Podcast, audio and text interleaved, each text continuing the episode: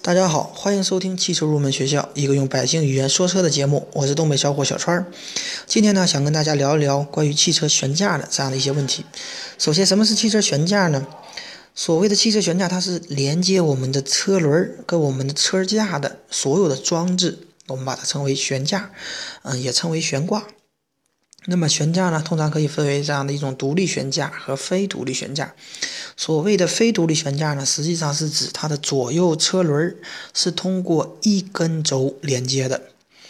那么这样的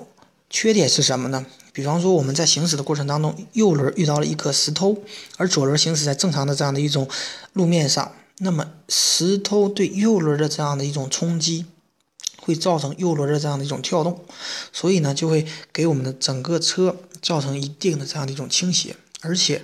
由于它用一根轴连接，所以右轮的跳动它是对左轮的有一定的影响的。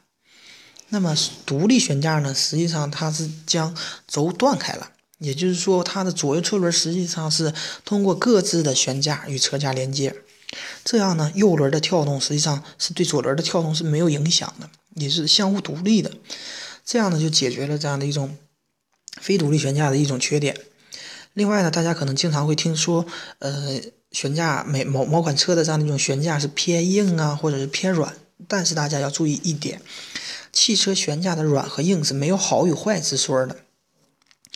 它汽车的悬架之所以做的比较硬，实际上是这款车实际上是偏运动一些。因为悬架硬的车辆，它在做这样的一种 S 型绕桩或者说是蛇形绕桩测试的时候，它的这样的一个车车辆的这样的一种侧倾的这样的一个是非常小的。为什么它的悬架硬，它侧倾就小呢？大家可以想象一下，当我们转动方向盘这样的一个过程当中，正常车会出现一定的这样的一种倾斜，但是如果悬架硬的话，它实际上可以拉动这样的一种车身，不让它发生这样的一种倾斜。所以呢，悬架硬的车辆实际上是偏运动一些，而且呢，这样的话，它在这样的做 S 型测试，它的成绩要好一些。那么悬架为什么有的悬架又偏软一些呢？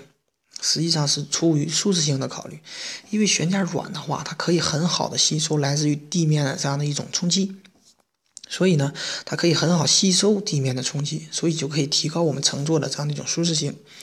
所以大家要记住，悬架的软与硬实际上没有一定的，就是说，呃，好与坏的这样的一种之说的。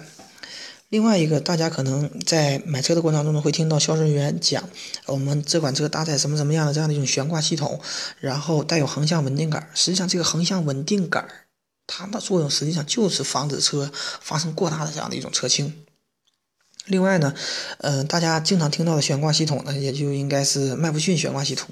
它确实也是一个现在来说比较成熟啊，结构也比较紧凑，成本也比较低的这样的一款悬架了。然后呢，应一位网友的这样的一个要求呢，嗯，想跟大家简单的介绍一下关于空气悬挂。空气悬挂呢，现在实际上是在一些发达国家当中用的比较多，在那个客车和大货车上采用的。客车上采用空气悬挂有什么好处呢？因为空气压它实际上是在弹簧内密封空气，所以客车采用这样的空气弹簧，它可以很好的吸收这样的一种缓冲，提高客车的乘坐的舒适性。那么卡车采用空气悬挂有什么好处呢？大家都知道，卡车装满货物，然后货自身的重量是非常重的。所以它就会压缩我们的这样的一种空气弹簧，而空气弹簧又有很好的这样的一种吸收的这样的一种能力，所以呢，它可以减小大货车对路面的这样的一种压迫冲击。所以呢，就是说货车采用空气弹簧对路面有一种很好的保护作用。但是同样的，嗯，空气悬挂同样有它的这样一种致命的这样的一种缺点。大家知道它是靠。密封这样的一种空气实现的，所以一旦这个悬架悬挂系统出现一点的漏气的话，那么整个系统就处于这样的一种瘫，基本上处于瘫痪状态了。好，关于空气悬挂呢，就给大家介绍这么多。然后我再想跟大家讲一下，就是说我所看到的日常呃生活当中，大家对于一些损伤这样的一种悬架的行为，比方说，我经常会看到有些车主将车，呃。一侧车轮呢停在马路上，另一侧车轮呢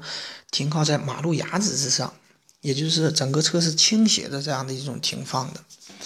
这这种这样的停放方式，实际上是最损伤这样的一种悬架，同时也损伤这样的一种轮胎。所以呢，大家以后在停车的这样的一种过程，尽量要平整的这样的去停放，